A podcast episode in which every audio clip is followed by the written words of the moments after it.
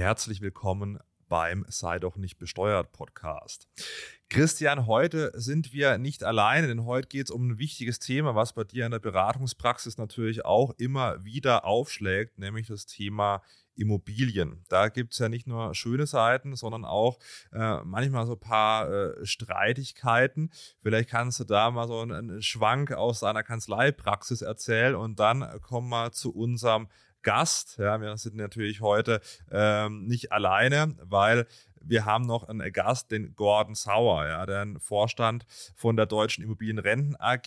Hi Gordon erstmal. Bevor ja, hallo, mal, grüß dich. hallo. Bevor, bevor ich nochmal an Christian gebe, vielleicht noch kleiner Disclaimer, ja, hier Hashtag Werbung, weil wir werden heute äh, auch über klar steuerliche Sachen sprechen, der Immobilienverrentung, aber natürlich auch über das Produkt der Deutschen Immobilienrenten AG. Deswegen Hashtag Werbung, bevor uns da jemand irgendwas vorwerfen will. Aber Christian, wie ist es bei dir in der Praxis? Ähm, Thema Immobilien, gerade im Nachfolgebereich. Was gibt's da so für Stolpersteine? Ja, ich finde, Immobilien sind halt immer sehr herausfordernd. Und ähm, es gibt natürlich die vorbildlichen äh, Familien, die sich natürlich mit Testament und so weiter äh, schon viele Gedanken machen, aber äh, viele machen das Thema nicht, obwohl sie vielleicht auch wirklich viel Vermögen haben. Da berate ich dann immer wieder die Kinder, die sagen, äh, meine Eltern wollen sich irgendwie mit dem Thema äh, Vermögensverteilung noch nicht so richtig auseinandersetzen. Und äh, gleichzeitig erlebe ich aber auch viele Fälle, die dann äh, vielleicht Immobilien haben, die viel Wert haben und äh, wo sie aber vielleicht noch drin wohnen wollen und das nicht so richtig zu Geld machen können, weil man eben noch drin wohnen will. Und äh, ja, also das Thema Immobilien ist immer sehr herausfordernd. Das ist ja auch zum Beispiel so, wenn man jetzt zum Beispiel einen Erbfall hat mit einer Immobilie und man hat nichts vorher geregelt, gibt es ja eine Erbengemeinschaft, wo dann eben die, die Erben da gemeinschaftlich das, die Immobilie halten und dann, äh, wenn man da irgendwie was ändern will, die Immobilie vielleicht verkaufen will, ähm, dann müssen ja alle zustimmen und, und das habe ich schon so oft erlebt, führt dann zu Riesenstreitereien, weil dann natürlich auch so ein Druckpotenzial entsteht, wenn man nicht zustimmt, passiert nichts und so. Ne? Da kann dann natürlich in der Familie äh, können da viele Streitigkeiten entstehen.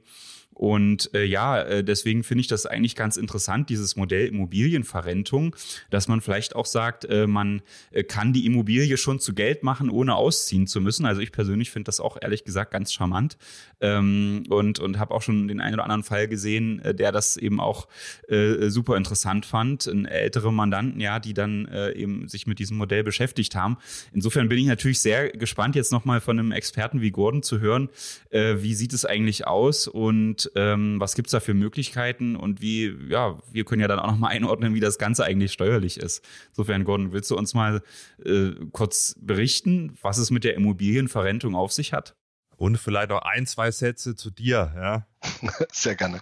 Ja, ähm, kurz zu mir. Äh, mein Name ist Gordon Sauer. Ich äh, bin 45 Jahre alt, verheiratet und äh, habe vor über drei Jahren ähm, mit Investoren zusammen die Deutsche Immobilienrenten AG gegründet in dem noch sehr jungen Markt der Immobilienverrentung.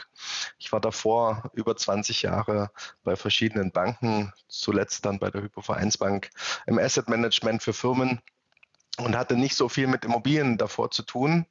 Ähm, wusste natürlich, wie man Immobilien kalkuliert und wie man Märkte einschätzt, war aber eher auf der Kundenseite unterwegs. Äh, was mir aber klar war, schon zum damaligen Zeitpunkt, dass wir in Deutschland ähm, ein ziemlich großes Thema mit, äh, dem, mit der Rente bekommen. Ja, also ähm, wenn man sich mal auch die letzten zwölf Monate die Zahlen anschaut, Durchschnittsrente, du, äh, Fabi, du hast es ja auch äh, thematisiert, ja, also was kriegt ein Eckrentner in Deutschland äh, und die große Welle kommt noch und gleichzeitig der Immobilienmarkt, der so stark angestiegen ist in den letzten zehn Jahren durch die Niedrigzinsen, ähm, dann war klar, dass es natürlich hier eine eine Option für Menschen geben muss, wie sie die Immobilie, die sie abbezahlt haben, für die Altersfinanzierung einsetzen können. Und so haben wir die Deutsche Immobilienrenten AG gegründet mit dem Modell der Immobilienrente. Bei der Immobilienrente wechselt ganz einfach gesagt der bisherige Eigentümer zum Nutzer. Also er verkauft uns seine Immobilie, bleibt aber, aber weiterhin drin wohnen. Ja, er bekommt ein lebenslanges Wohnrecht, das tragen wir im Grundbuch ein, und zwar an erster Rangstelle. Die erste Rangstelle ist deshalb wichtig, weil sie eben insolvenzsicher ist. Ja, also der Kunde weiß, egal was mit uns als Firma passiert, dieses Wohnrecht kann ihm niemand mehr wegnehmen. Das Wohnrecht ist ein persönliches Recht und endet mit dem Tod.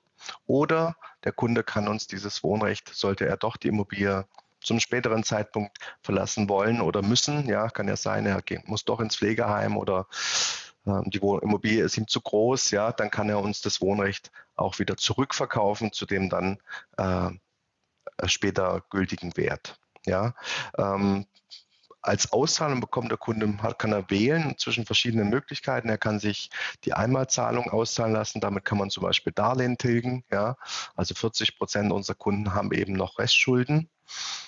Ja, das ist eben ein, auch bei älteren Menschen, die haben bei dem Nullzins Darlehen aufgenommen. Ja, das war ja sehr günstig noch vor fünf, sechs, sieben, acht Jahren. Da hat man vielleicht ein Prozent Zins gezahlt und das Haus war abbezahlt. Und damals haben die Banker eben die Kredite sehr leichtfertig vergeben. Da gab es auch noch nicht diese Wohnraum-Immobilienrichtlinie, die damals älteren Menschen, also es war leichter für ältere Menschen an Kredite zu kommen. Und dann haben die eben Kredite auf die äh, abbezahlten Immobilien aufgenommen und heute drücken natürlich diese 6, 7, 800 Euro Kredite, Kreditrate, wenn du dann so 77, 76, 75 bist, ja, dann tun dir diese, tut dir diese Kreditrate eben weh, weil gleichzeitig ja durch die Inflation alles so viel teurer geworden ist. Also das ist ein Beweggrund ja, für die Immobilienverrentung. Äh, grundsätzlich glaube ich, dass äh, es ein, also das ist ein sehr junger Markt in Deutschland. Ähm, der aber sehr, sehr stark wächst. Ja, und ähm, da können wir vielleicht jetzt auch in, im Gespräch noch drauf eingehen. Ich finde auch die, äh, gerade die ältere Generation ist ja immer noch sehr sparsam. Äh, kann man ja irgendwie auch so in den Statistiken äh, herauslesen. Jetzt gibt es ja auch wirklich die Fälle, wo dann vielleicht äh, gar keine Erben da wären.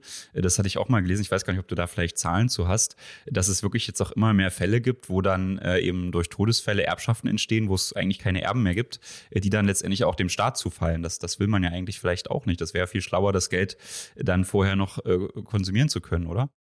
Also unser heutiger durchschnittlicher Kunde ist 74 Jahre alt, ja. Und ähm, in dieser Generation haben noch verhältnismäßig viele Menschen Kinder. Aber wenn man schon mal eine Generation weitergeht, in die Babyboomer-Generation, äh, wenn man da mal ein bisschen in die Zeit zurückreist, dann weiß man, dass Mitte der 70er Jahre wurde die Antibabypille veröffentlicht. Ja? Und ähm, auf einmal, es ging die Geburtenrate Mitte, Mitte der 70er Jahre sehr stark zurück. Ja? Das heißt, in der nächsten Generation, also die jetzt in den nächsten fünf Jahren in die Rente kommen, gibt es viel mehr Paare, die keine Kinder haben.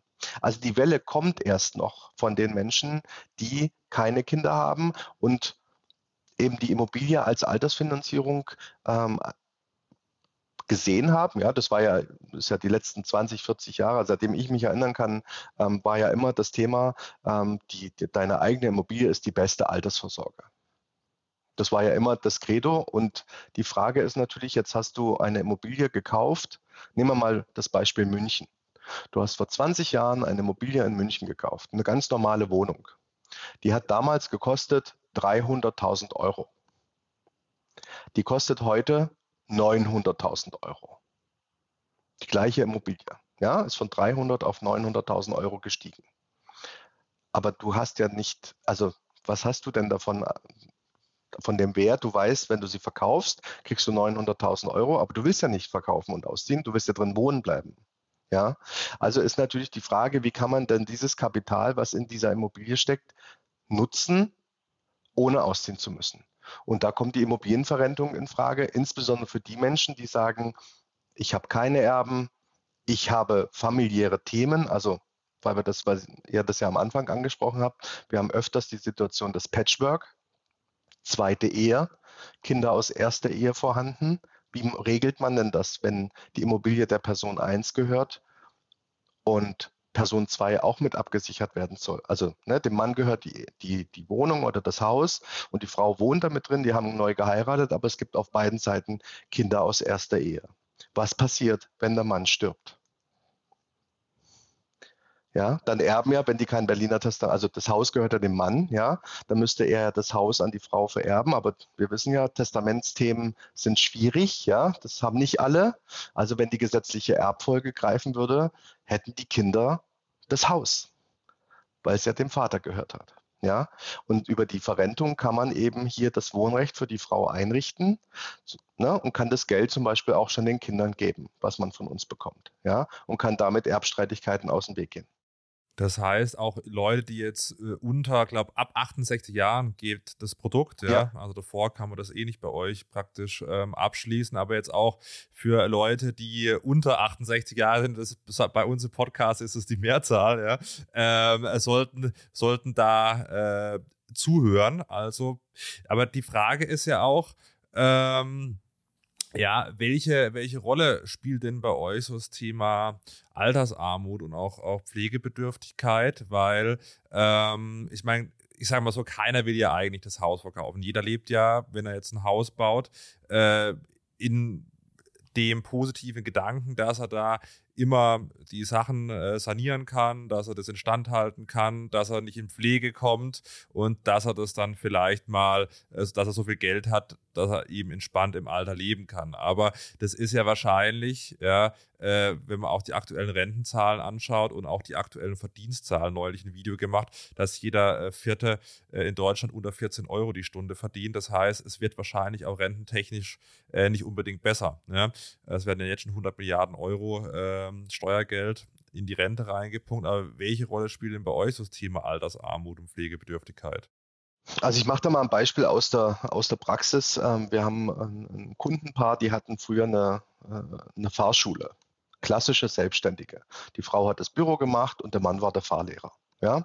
Und die haben dann Mitte der 80er Jahre, die sind jetzt so Mitte 70, die haben Mitte der 80er Jahre entschieden, aus der gesetzlichen Rentenversicherung auszusteigen. Das hat ihnen damals ihr Versicherungsberater empfohlen und in eine private Altersversorgung einzuzahlen, weil damals die Zinserträge oder die Erträge per se in den privaten Altersversorgungen natürlich viel, viel höher waren. Wir reden hier über äh, Gutschriften von 7, 8, 9 Prozent pro Jahr. Ja? Also es war sehr, sehr lukrativ damals als Selbstständiger in die private Rentenversicherung einzuzahlen. Dann ist Folgendes passiert, auch das ist ja bekannt, ja, durch den Nullzins sind natürlich die sogenannten Überschussbeteiligungen in den privaten Rentenversicherungen dramatisch gesunken. Also diese Zahlen, die bei Abschluss mal hochgerechnet wurden, wurden natürlich bei weitem nicht erreicht. Insbesondere bei den Menschen, die in der Niedrigzinsphase die Auszahlung be bekommen haben, also in den letzten 10, 12 Jahren seit 2007, 2008. Denen fehlt also Rendite. So, ähm, die haben 400.000 Euro ausgezahlt bekommen aus der privaten Vorsorge. Das hört sich erstmal viel an, aber damit haben sie eine Restschuld abgelöst noch auf das Haus. Das waren 150.000 Euro. Also hatten sie noch 250.000 Euro. Keine gesetzliche Rente. Nach zehn Jahren ist das Geld aufgebraucht gewesen. Ja, also mit Mitte 70 war das Geld aufgebraucht. Sie hatten noch ein bisschen Geld übrig, aber nicht mehr viel. Und dann ging die Heizung kaputt. So, und was machst du denn dann in der Situation? Ja, also du weißt, du hast kein Geld, du kriegst auch kein Geld mehr. Zum Sozialamt kannst du nicht gehen, weil du hast ja das Haus noch als Vermögen äh, und die Heizungssanierung kostet 25.000 Euro. Das ist fast genau das, was du noch auf dem, auf dem Sparbuch oder auf dem, auf dem Girokonto hast. Was sollen diese Menschen machen? Keine Kinder. Und da kommen wir natürlich ins Spiel, weil wir haben ihnen das Haus abgekauft. Ja, das hat einen Wert von gut 400.000 Euro. Die haben von uns 200, gute 200.000 Euro bekommen. Wir haben die Heizung saniert ähm, und die wohnen in ihrem Haus, haben eine neue Heizung und haben noch 200.000 Euro übrig, haben das lebenslange Wohnrecht, müssen keine Miete zahlen. Also das ist ein Beispiel aus der Praxis, wie wir gegen Altersarmut ankämpfen. Ja, ähm, gleichzeitig sehen wir immer dasselbe, gerade bei Frauen von Selbstständigen. Ja, das ist so eine Gruppe der Kunden, die extrem von Altersarmut betroffen sind. Also ich kann mich an eine Kundin erinnern, hier in, der Nähe von Stuttgart, die hat, äh, die hat 650 oder 700 Euro monatlich zur Verfügung gehabt. Alleine die Energiekosten waren über 200 Euro. So, und ähm, ja, das war ähm, sehr dramatischer Fall, weil die ähm, schon Selbstmordgedanken hatte und einfach nicht mehr ein- und aus wusste. Also es war sehr, sehr dramatisch. Ähm, und heute macht sie, die hat vor ein paar Wochen eine Kreuzfahrt gemacht, ja, und hat es einfach gut gehen lassen. Und sie ist 81, das muss man dazu wissen. Ja? Sie ist 81 und wusste also am Ende ihres Lebens, und die hat immer äh, ihrem Mann geholfen, der ist dann aber leider mit nach einem Schlaganfall verstorben, hat sie immer im Büro geholfen und hat aber eben nicht in die Rente eingezahlt, weil man ja in den 80er, 90er Jahren gedacht hat, die Immobilie reicht als Altersversorgung. Ja, das war ja jahrzehntelang das Credo, die Immobilie ist die beste Altersversorgung. Aber das reicht eben heutzutage nicht mehr, weil wir natürlich jetzt noch die Situation mit der Inflation haben, seit gut jetzt anderthalb Jahren, ja, wahrscheinlich auch noch länger. Alles wird teurer und man vergisst ja mal eins, ältere Menschen konsumieren ja viel, viel mehr als Arbeit, Arbeitnehmer. Ja, die gehen öfters in den Supermarkt, die wollen auch, wollen auch öfters in Urlaub gehen, die gehen vielleicht öfters ins Theater und so weiter. Das heißt, die Menge Geld, die sie benötigen, um gut zu leben, ist prozentual viel, viel größer wie beim Arbeitnehmer, der acht Stunden arbeitet. Ja, weil in den acht Stunden konsumieren ältere Menschen. Egal was, ob sie online oder offline kaufen, aber sie konsumieren. Also brauchst du einfach mehr Geld, wenn alles teurer wird als älterer Mensch. Ja? Und äh, gerade die Urlaubsthematik, wissen ja alle, die jetzt dieses Jahr schon mal Urlaub gebucht haben, Urlaube sind sehr, sehr teuer geworden. Ne? Und wenn du gerne auf die Kanaren fliegst, dann kostet es jetzt einmal, auf einmal fast das Doppelte wie noch vor Corona. Und das musst du dir ja leisten können. Ja, also das sind alles Themen, die die Menschen bewegen. Und dieses Jahr kam eben noch ein großes Thema dazu, dieses Heizungsgesetz, ja, an die älteren Immobilieneigentümer hat in Berlin überhaupt niemand gedacht. Gerade an die Menschen, die eben nicht so viel Geld haben und ein älteres Haus haben, was 30 oder 40 Jahre alt ist. Jeder, der sich ein bisschen mit der Materie auskennt, weiß, wie viel Geld man braucht, um ein älteres Haus energetisch so zu sanieren, dass es in einer guten Energieeffizienzklasse ist. Wie soll denn das ein Mitte 70-Jähriger der quasi auch schon zehn Jahre sein Vermögen verlebt hat, wie sollen die das stemmen, ohne, ohne dass sie sich hoch verschulden und ein Darlehen bekommen sie ja nicht mehr. Was mich mal interessieren würde, wir haben jetzt viel über Deutschland gesprochen, da ist ja der Markt noch relativ jung, sage ich mal. Gibt es denn schon Erfahrungen im, im Ausland mit äh, der Immobilienverrentung und, und wie sieht es da aus? Können wir da vielleicht was lernen? Also es gibt mehrere Länder, insbesondere in Europa, ähm, wo das sogenannte Equity Release Modell eigentlich ein Standardprodukt ist. Also wenn wir mal nach Großbritannien schauen, da ist es eine eine Säule der Altersvorsorge oder der Altersfinanzierung, ja, das Equity Release Modell. Das ist reguliert, das ist standardisiert.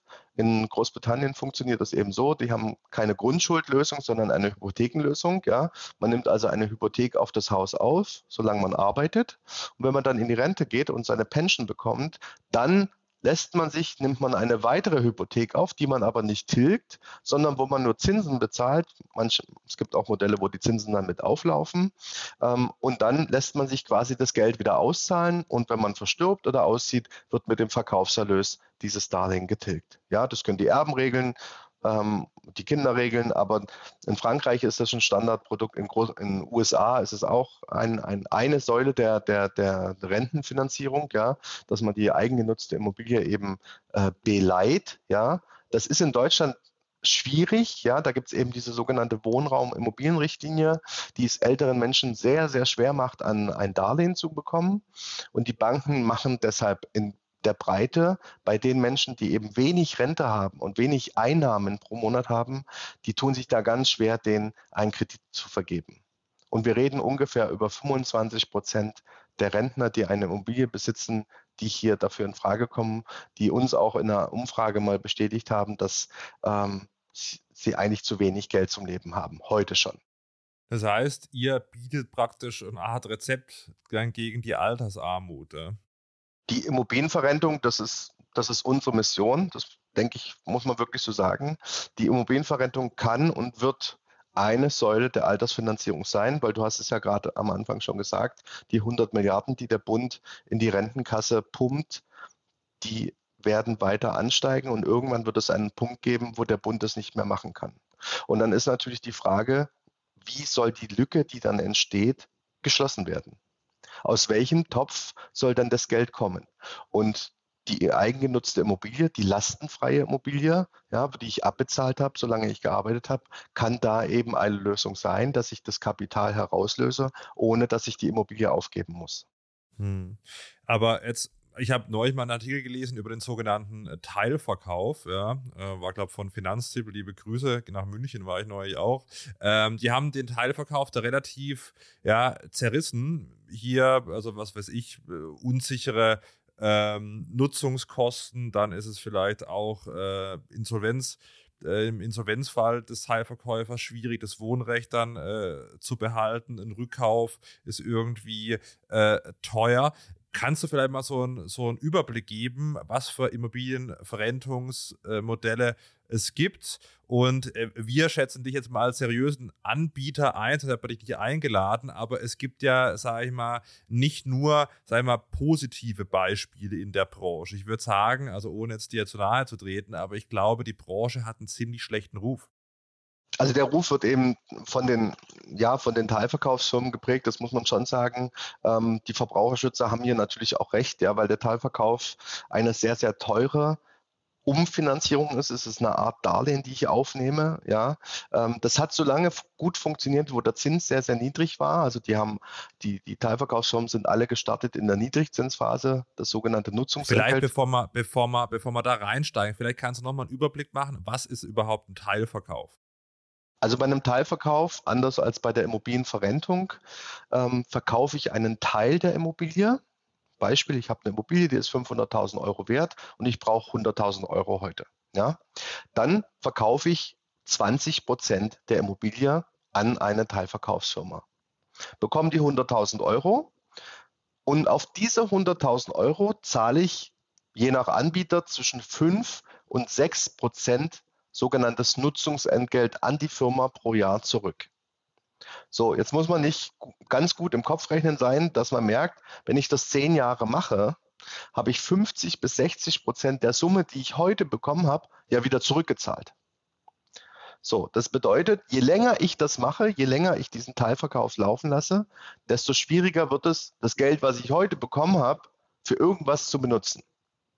Und wenn wir jetzt mal von unserem Kunden ausgehen, der also sagt, ich habe eine kleine Rente und ich nutze das als Aufstockung, dann ist das Problem nur verschoben. Gleichzeitig kommt das Thema mit der energetischen Sanierung noch obendrauf, wo die Teilverkaufsfirmen, Entschuldigung, äh, wo die Teilverkaufsfirmen sich eben nur zu einem kleinen Teil an den energetischen Sanierungskosten beteiligen. Und auch da wieder, wenn man den Beispielkunden nimmt, der ein älteres Haus hat, 30, 40 Jahre alt, also da passiert, muss irgendwas investiert werden in den nächsten zehn Jahren, dann muss er von dem Geld, was er eben auch heute wieder von der Teilverkaufsfirma bekommt, wieder was auch für die Investition in das Haus zurücklegen.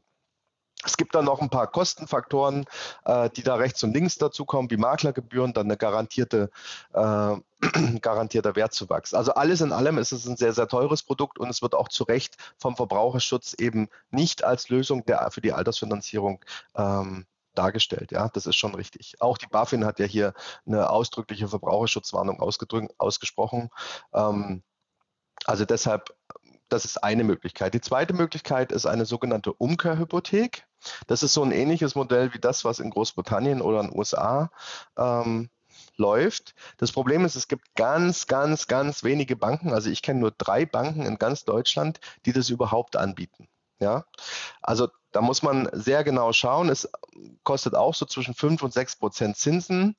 Ähm, das ist das andere Modell, da kann man eben sein Haus beleihen, ja, und lässt es dann nach dem Tod eben durch den Verkauf des Darlehen tilgen. Ähm, ist aber, wie gesagt, schwierig, da für die breite Masse überhaupt eine Bank zu finden. Das dritte Modell ist das sogenannte Rückmietmodell. Ja. Beim Rückmietmodell verkaufe ich die Immobilie an einen Investor und, und miete sie gleichzeitig zurück ja, und zahle dann dem Investor eine Miete.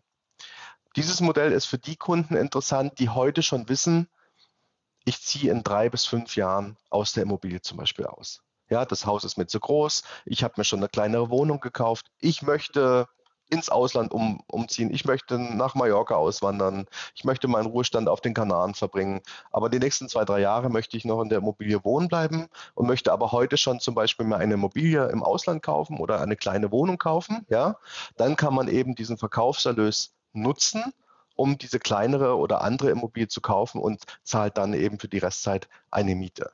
Je länger ich das mache, dieses Rückmietmodell, gilt genau das gleiche wie für den Teilverkauf, desto unrentabler wird das für mich. Ne? Also mache ich das länger als 10, 12 Jahre, dann kippt das Modell und auch da fließt dann weniger Geld, ähm, muss ich dann mehr Geld aufwenden quasi, als ich heute schon bekommen habe. Und die vierte Säule ist dann unser Modell, das ist die sogenannte Immobilienverrentung, wo ich meine Immobilie komplett verkaufe, ja, bekomme ein lebenslanges Wohnrecht eingetragen. Wir übernehmen die Instandhaltung und Sanierungskosten in der Zukunft. Ich bekomme aber nicht den vollen Kaufpreis ausgezahlt, sondern ich bekomme je nach Alter zwischen 35 und 55 Prozent vom Verkehrswert ausgezahlt. Ah ja, das wollte ich dich nämlich gerade noch fragen, wie da eigentlich die Kalkulation ist. Du hast ja vorhin das gute Beispiel gebracht mit einer Immobilie, die 400.000 wert ist und dann eben für 200.000 verkauft werden konnte.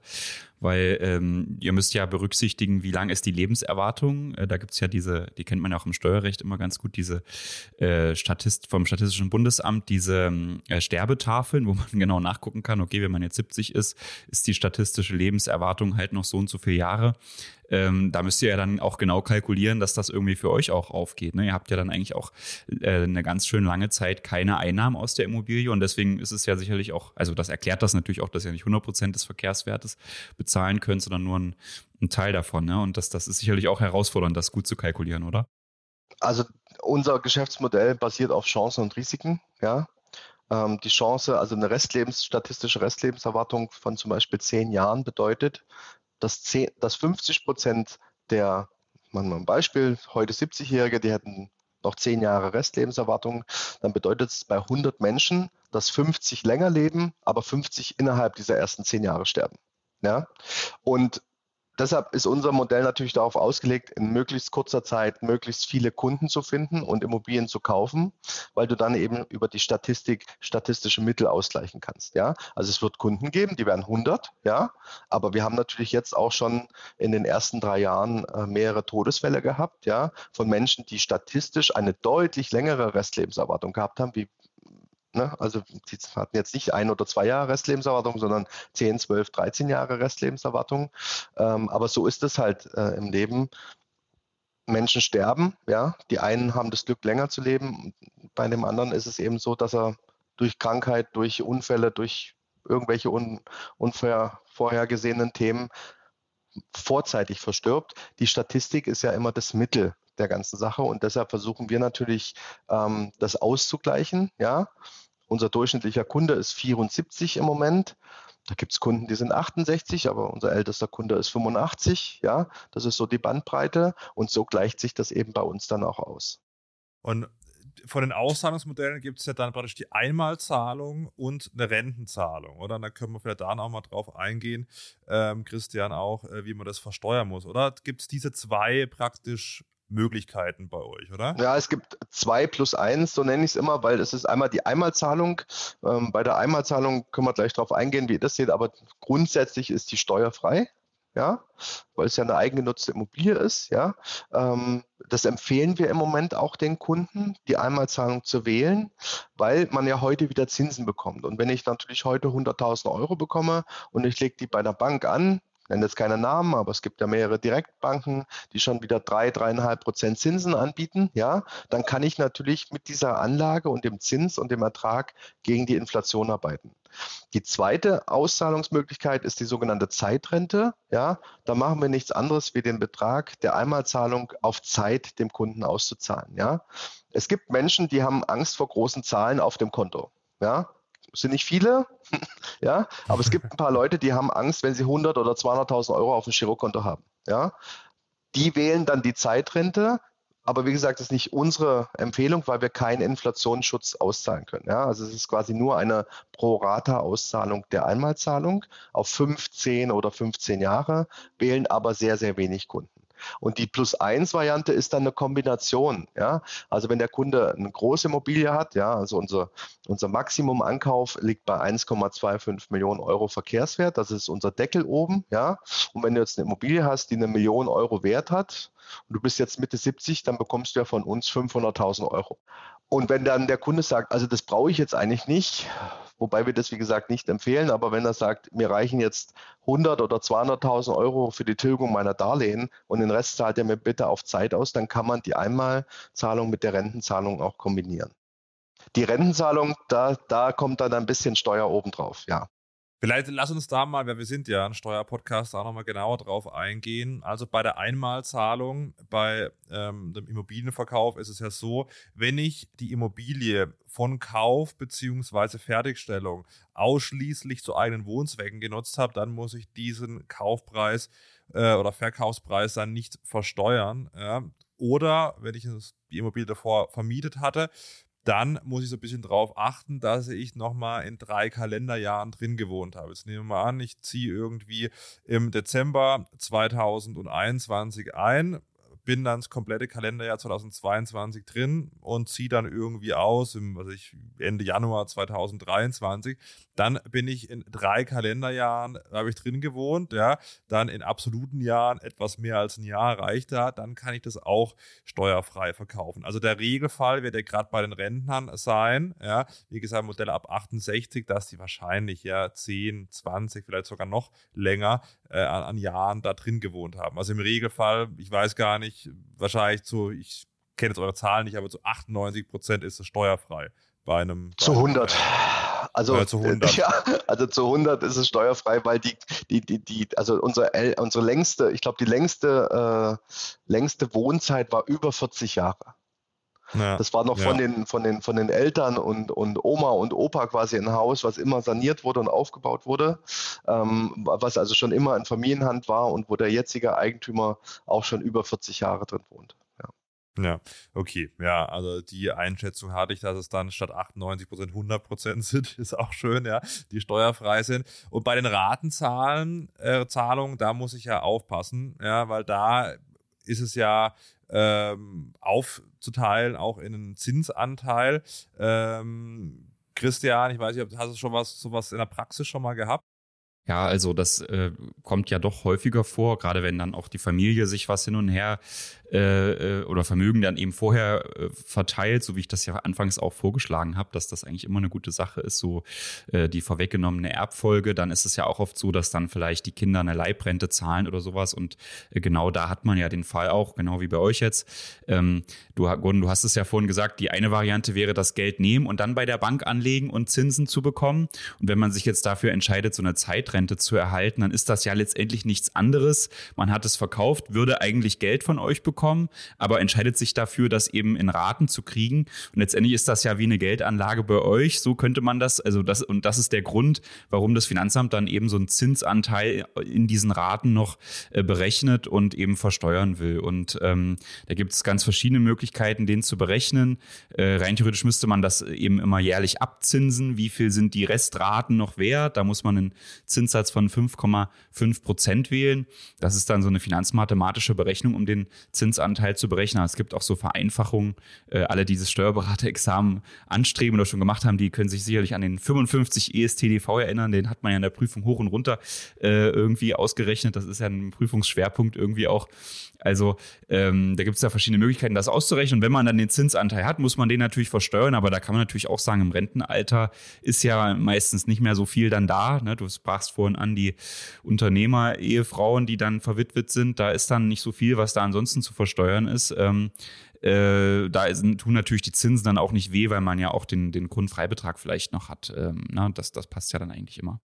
Ja, da nochmal, also 10.908 Euro ist der Grundfreibetrag im Jahr 2023 und ich kann eben auch mit der günstiger Prüfung darauf wechseln, muss also äh, auch Kapitaleinkünfte nicht zwingend eben mit der Abgeltungssteuer versteuern, sondern wenn ich eben sonst keine anderen Einkünfte habe, kann ich es eben auch mit der Einkommensteuer versteuern. Lustigerweise, diese, was Christian gerade äh, besprochen hat, das ist eigentlich jahrzehntelange Praxis. Das Lustige, äh, hier mein ehemaliger Arbeitgeber Haufe hat neulich auch wieder einen Artikel drüber gebracht, über das aktuelle FG Köln-Urteil. Also man streitet sich da schon auch nochmal, ähm, ob man jetzt eben diesen äh, Zinsanteil dann wirklich aus grenzen muss und dann auch versteuern muss. Das Lustige ist, dass dann die Finanzgerichte im Prinzip ähm, da häufiger, wie jetzt zuletzt das FG Köln, dann irgendwie ein Urteil von 1974 dann nochmal äh, bestätigen vom, vom Bundesfinanzhof. Aber wie Christian auch schon richtig gesagt hat, in der Praxis ist ja die Frage, kommt es dann wirklich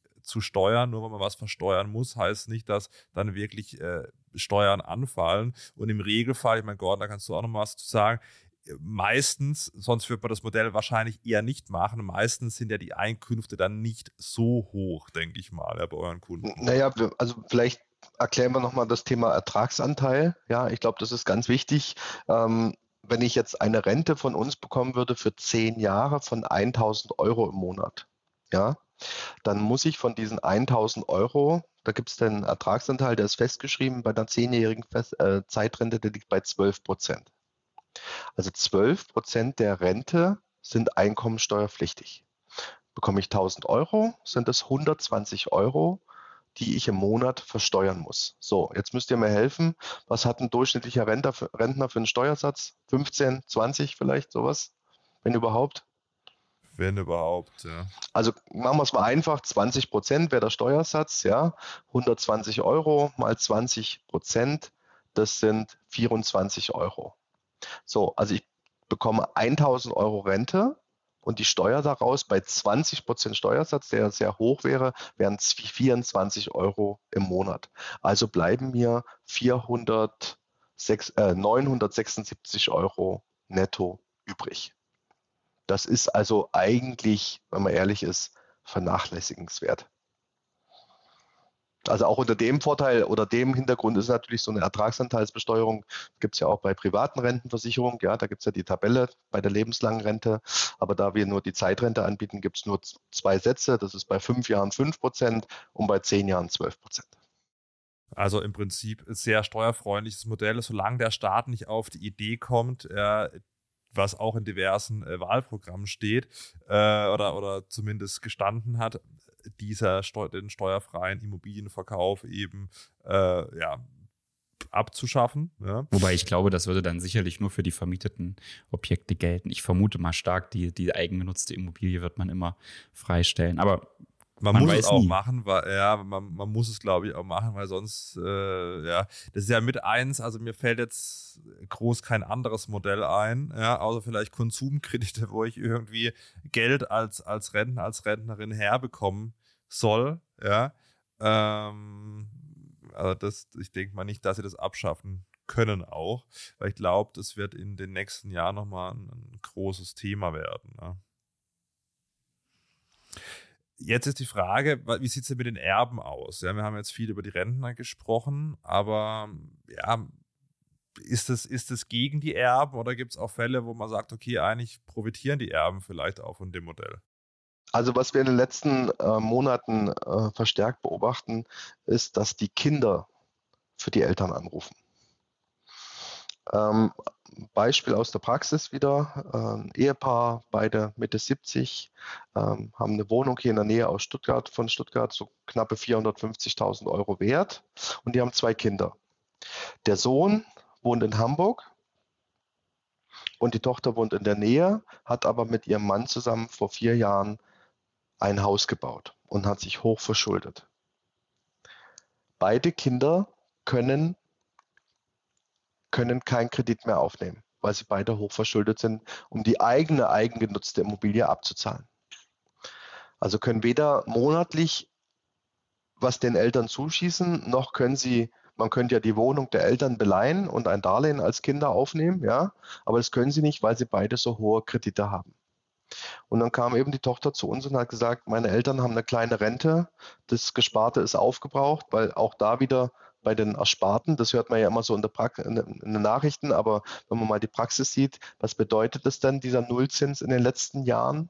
Das hat für die, gerade für die Rentner bedeutet, die nur Sparbuch, Tagesgeld oder vielleicht mal eine Anleihe bei der Bank gekauft haben, dass sie einfach ganz viel Geld verloren haben oder nicht bekommen haben, von dem sie vielleicht mal den Urlaub bezahlt haben, eine Reparatur bezahlt haben. Also und dann und die haben sind ja trotzdem in Urlaub gegangen und dadurch wurde halt die Liquidität bei den älteren Menschen extrem schnell aufgebraucht. Ja, ähm, und deshalb sind die jetzt alle in dieser Situation. Natürlich gibt es da draußen auch ganz viele Rentner, denen es sehr, sehr gut geht, ja, die mehrere Renten haben, die auch ein großes Vermögen haben, die vielleicht ein großes Depot haben. Das sind ungefähr würde ich sagen, zwei Drittel der Rentner. Denen geht es gut in Deutschland.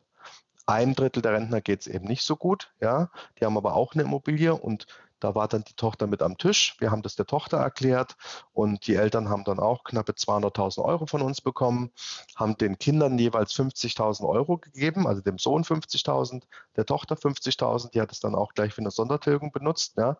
Ähm, und die Eltern haben immer noch gut 120.000 Euro gehabt und konnten damit eben sagen wir, wenn man das jetzt auf zehn Jahre verteilt, ja, dann sind es 10.000 Euro. Wenn du da heute noch Zinsen drauf rechnest, dann kannst du damit 10 bis 15 Jahre gut leben. Und das sehen wir sehr, sehr oft, dass eben die Kinder jetzt äh, bei uns mit am Tisch sitzen und das den Eltern empfehlen. Wie ist es, wenn das Haus äh, energetisch saniert werden muss? Übernimmt ihr das dann? Oder sind die Instandhaltungskosten wie beim Teilverkauf auch dann praktisch von, vom Verkäufer immer noch zu tragen? Also da muss man unterscheiden, ob es ähm, vor dem Ankauf schon feststeht oder ob es nach dem Ankauf kaputt geht. Ich fange mal mit dem ersten Beispiel an. Also was passiert, wenn wir in der Prüfung, wir machen ja auch immer ein Sachverständigengutachten in dem Prozess und in dem Gutachten steht eben drin, das Haus die Heizung ist 30 Jahre alt, das Haus ist in Energielevel G, ja, ähm, was müssen wir dann machen? Dann machen wir einen sogenannten Sanierungsplan mit dem Kunden zusammen. In den allermeisten Fällen reicht es, wenn man eine Wärmepumpe einbaut, ja, das geht bei vielen Häusern. Ähm, die sind heute ähm, technisch so auf so einem hohen Level, dass man das bei vielen Häusern einbauen kann. Da arbeiten wir auch mit mehreren renommierten Herstellern zusammen. Ähm, und dann teilen wir uns die Kosten abzüglich der Förderung, ja, sodass bei dem Kunden in der Regel zwischen 10.000 und 15.000 Euro weniger Zahlung ankommen heute. Also wieder ein Beispiel, der würde von uns 100.000 Euro bekommen, dann bekommt er nur 85.000, hat aber ab dem ersten Tag den Vorteil der energetischen Sanierung. Das heißt, er hat natürlich keine Ölkosten mehr, keine Gaskosten mehr, ja, spart natürlich über die nächsten zehn Jahre extrem an Energiekosten ein und hat dafür eine neue Heizung. Ja, und uns, unser Vorteil ist in dem Beispiel natürlich auch, dass wir das Haus, äh, dass das Haus eine neue Heizungsanlage hat, die natürlich die nächsten zehn Jahre mit großer Wahrscheinlichkeit nicht so oft kaputt geht wie eine 30-jährige Heizung. Bei den Objekten, die wir schon angekauft haben, ist es ganz klar im Kaufvertrag geregelt. Also alles, was kaputt geht am Haus, ja, die sogenannte Dach- und Fachregel wird von uns saniert. Also wenn bei den Häusern, die wir im Bestand haben, wir haben jetzt gute 200 Häuser oder Immobilien im Bestand, ja, ähm, wenn, man, wenn da jetzt die Heizung kaputt geht, dann bauen wir selbstverständlich eine neue ein. Und da, wo es geht, bauen wir heute schon auch Wärmepumpen ein. Ja, also wir, wir schauen natürlich, dass der Wert der Immobilie erhalten bleibt, dass der Nutzer, der ehemalige Eigentümer eben auch Verbrauchsvorteile hat. Und was unser Ziel ist, also unser Ziel, erstes Ziel ist, dass wir den Wert der Immobilie erhalten. Ja, und ich glaube, dass wir, dass wir schon einen Trend hinsehen zu den energetisch sanierten Häusern. Ja, das liest man ja überall. Also energetisch unsanierte Häuser sind eben in der Zukunft wahrscheinlich schwerer zu verkaufen, ja, als ein Haus mit einer Wärmepumpe. So. Und deshalb versuchen wir natürlich auch, ähm, dem Rechnung zu tragen und hier die Häuser auf den Level zu bringen.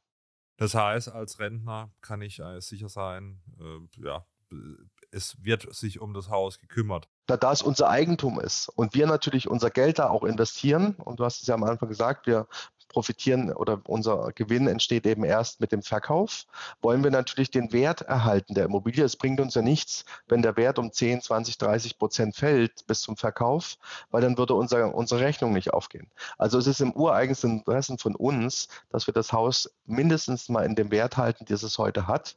Und dazu gehört eben auch, dass alles funktioniert und dass alles dicht ist und dass die Fenster schließen und das Dach dicht ist und die Heizung funktioniert. Warum kann man das dann nicht äh, vor 68 machen? Also warum bietet ihr die Wohnrente erst ab 68 an? Das hängt mit der statistischen Lebenserwartung zusammen. Ja, also Menschen werden eben immer älter. Ja, wir wollen natürlich einen gewissen Grundlevel immer auszahlen und der liegt so eben bei 35 Prozent. Da haben wir gemerkt, wenn du da drunter gehst, dann, dann ist das rein vom Gefühl her, auch wenn das mathematisch richtig ist, ja, ähm, ist das für die Menschen kein gutes Geschäft. Und das verstehe ich auch, ja. Das wollen wir auch nicht. Wir wollen ja die Altersfinanzierung machen und zwar für die Generation 68, 70 plus, ja. Ähm, eine 64-jährige Frau, wenn ich das noch ganz kurz, ein, eine Zahl noch vielleicht dazu, ja. Wir reden heute bei einer 64, 65-jährigen Frau von einer statistischen Restlebenserwartung von über 20 Jahren. Ja, so. Und das würde ja auch für uns bedeuten, dass wir über 20 Jahre das Haus dann äh, instand halten müssen, dass wir das Wohnrecht kalkulieren müssen. Das basiert ja auf der Miet, auf der Miete. Ja, also wir rechnen ja hoch, was würde das Objekt Miete kosten. Und das ist natürlich klar, je länger das läuft, desto mehr müssen wir abziehen. Ja, und deshalb ist eben unsere Entscheidung gewesen, mit 68, 69, da fühlen wir uns wohl, da sind wir so bei 15 bis 17 Jahren nicht bei 20, ja, äh, da fangen wir an. Und nur um das nochmal, das, das würde mich auch nochmal interessieren, sichert ihr dann, also übernehmt ihr auch das Langlebigkeitsrisiko? Du sprachst ja vorhin immer davon, dass es dann Zeitrenten sind, die dann eine gewisse Begrenzung habt, äh, haben, aber äh, würdet ihr euch auch dazu bereit erklären, wirklich zu sagen, ich zahle die Rente lebenslang oder die, äh, den, den Kaufpreis dann aus? Also das machen wir nicht. Also das haben, wir haben uns dagegen entschieden, weil das hat dann schon das geht dann schon Richtung Versicherungsgeschäft und wir wollen ja ein Immobiliengeschäft machen. Also wir wollen einen Kaufpreis auszahlen. Diese Zeitrente, wie gesagt, ist nichts anderes wie die Einmalzahlung geteilt durch die Monate. Ja. Ähm, das Langlebigkeitsrisiko übernehmen wir nicht. Ja. Das ist auch unkalkulierbar. Insbesondere ja, genau. vor dem Hintergrund, dass eben die Menschen immer älter werden. Und dann müsstest du die Renten so weit runterdrehen. Das haben wir ja bei den Versicherungen gesehen. Ich meine, ja. bei der Versicherung, die reden, die rechnen im Moment mit knapp zehn Jahren längerer Restlebenserwartung wie die Statistik. Warum? Weil sie natürlich genau wissen, dass die Menschen immer älter werden und sie länger die Renten auszahlen müssen. Also bekommen die Menschen heute, wenn sie anfangen mit der Rentenzahlung, deutlich weniger ausgezahlt wie noch vor zehn Jahren. So, und das wollen wir eben nicht, ja, weil das Modell lebt davon, dass wir heute kalkulieren, was wir für die Immobilie bezahlen. Und das zahlen wir eben entweder heute auf einmal aus oder eben auf fünf oder zehn Jahre. Dann ist das Geld aber auch bezahlt. Also dann ist die Immobilie bezahlt. Das ist nichts anderes eigentlich wie eine Kaufpreiszahlung pro Rata. Es ist, ist echt ein interessante, interessantes Phänomen mit der Langlebigkeit. Ja, ich habe vorhin nochmal geschaut. Ich glaube, die, wenn jetzt ein Kind geboren wird, ist die statistische Lebenserwartung bei ähm, Mädchen bei äh, 82 Jahren und bei Jungs bei 78 Jahren so in etwa. Aber wenn ich mit äh, Mandanten spreche, auch über das Thema Altersvorsorge, betriebliche Altersvorsorge und so, sind dann doch viele da, die eben sagen, sie wollen das ihr eigenes Langlebigkeitsrisiko irgendwie absichern. Also ich verstehe voll und ganz, dass ihr das nicht machen könnt. Das ist halt ein ganz anderes Geschäft. Aber ich, ich, ich will das einfach mal teilen, dass das wirklich bei vielen so ist, dass die halt auch wahrnehmen, okay, der technische Fortschritt wird uns irgendwie dazu bringen, dass wir wahrscheinlich dann doch alle viel, viel älter werden. Was mache ich denn dann, wenn mit 80 meine betriebliche Altersvorsorge aufgebraucht ist? Wie mache ich dann weiter? Ne? Deswegen haben doch nehme ich zumindest so wahr, viele den, den Wunsch, da irgendwo auch ein Produkt zu haben, wo sie dann auch das Langlebigkeitsrisiko absichern. Aber es stimmt schon, dass natürlich die Rendite dann nicht so hoch ist, weil es halt unkalkulierbar wird. Ne? Also ein Ergebnis, glaube ich, aus dieser ganzen Diskussion ist, die Menschen brauchen für einen längeren Zeitraum mehr Geld. Das ist einfach Fakt. Und woher dieses Geld kommt, das ist die entscheidende Frage. Jetzt kann ich in jungen Jahren, natürlich muss ich mehr ansparen, ja, ich muss mehr auf betriebliche Altersversorgung, private Altersversorgung, Fonds sparen, was auch immer setzen, die eigene Immobilie, also ich muss mehrgleisig fahren, damit es mir im Alter gut geht, aber unsere Zielgruppe sind ja die, die heute schon in der Rente sind oder kurz davor sind, in die Rente zu kommen. Die haben ja ganz andere Probleme. Die sind nämlich durch zehn Jahre Niedrigzinsphase gegangen. Ja? Äh, gleichzeitig sind ihre, ihre Immobilien haben sich im Wert verdoppelt. Ja? Und jetzt kommt das Thema energetische Sanierung noch auf sie zu. Also die werden ja von allen Seiten quasi unter, unter Feuer genommen und wissen gar nicht, wie ihnen geschieht. Ja? Und das ist eigentlich unsere Zielgruppe und für diese Zielgruppe ist unser Angebot da, sich zu überlegen, A, will ich wirklich bis zum Tode meiner Immobilie leben? Ja, nein. Zweite Frage, will ich sie vererben? Ja oder nein? Also was tun denn meine Kinder denn? Ja, können die mir helfen? Können die meine Rente aufstocken? Würden die mir später, wenn mein Geld aufgebraucht ist, würden die mir finanziell unter die Arme greifen? Das wissen Eltern meistens, ob die Kinder das machen. Ja, das kann ich aus mehreren Gesprächen äh, berichten. Die wissen genau, helfen die mir ja oder nein? Oder habe ich seit 20 Jahren nicht mal mehr eine Geburtstagskarte bekommen? Auch das ist leider Realität. Ja, ähm, also das Thema wie finanziere ich mein Alter, wenn ich weiß, dass ich dass die Statistik dazu führt, dass ich immer länger lebe und dafür eben auch mehr Geld brauche, das wird eine große gesellschaftliche Diskussion werden. Und das weiß der Staat auch schon. Nur sie machen eben nichts, leider. Ja, das ist, denke ich mal, ein, ein, ein, gutes, gutes Schlusswort. Ich meine, wenn man jetzt sich äh, über das Modell von euch sich nochmal Gedanken machen möchte und vielleicht auch nochmal Infomaterial braucht, wo kann man denn da am besten sich nochmal informieren? Also gerne auf unserer Webseite. Unsere Webseite heißt www.meinewohnrente.de. www.meinewohnrente.de. Ähm, dort findet man unsere Kontaktdaten. Wir haben ähm, Kundenberater in ganz Deutschland. Ähm, wir kommen immer gerne auch zum persönlichen Gespräch vorbei und zur persönlichen Beratung. Das alles ist natürlich selbstverständlich kostenfrei und erst ähm, am Ende nach einem Gutachten muss sich der Kunde entscheiden, ob er mit uns zum Notar geht. Aber wir stehen da jederzeit für persönliche Beratung zur Verfügung.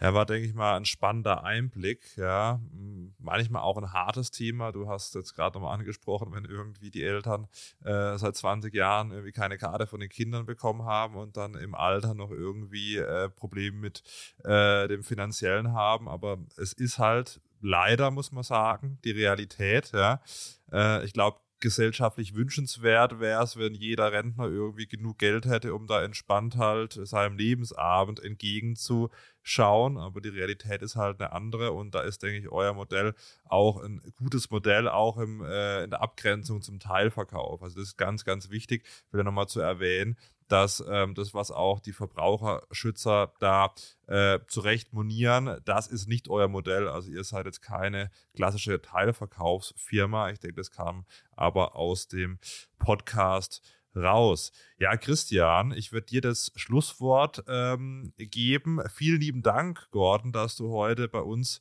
im Sei doch nicht besteuert Podcast äh, dabei warst. Ja, waren spannende Einblicke. Vielen Dank. Und ich ich würde dann Christian das Schlusswort geben. ja, dem, dem ist ja eigentlich nicht mehr viel anzuschließen. Also ich bedanke mich auch für deinen Input und äh, freue mich, dass es mit äh, Unternehmen wie euch dann jetzt auch für viele eine Möglichkeit gibt, vielleicht irgendwann auch Erbstreitigkeiten vorzubeugen. Das habe ich immer so ein bisschen im Kopf von aus meiner Praxiserfahrung. Äh, das ist immer eine gute Sache, sich äh, da zu wappnen oder einfach dafür zu sorgen, dass sich die Familie später nicht streitet.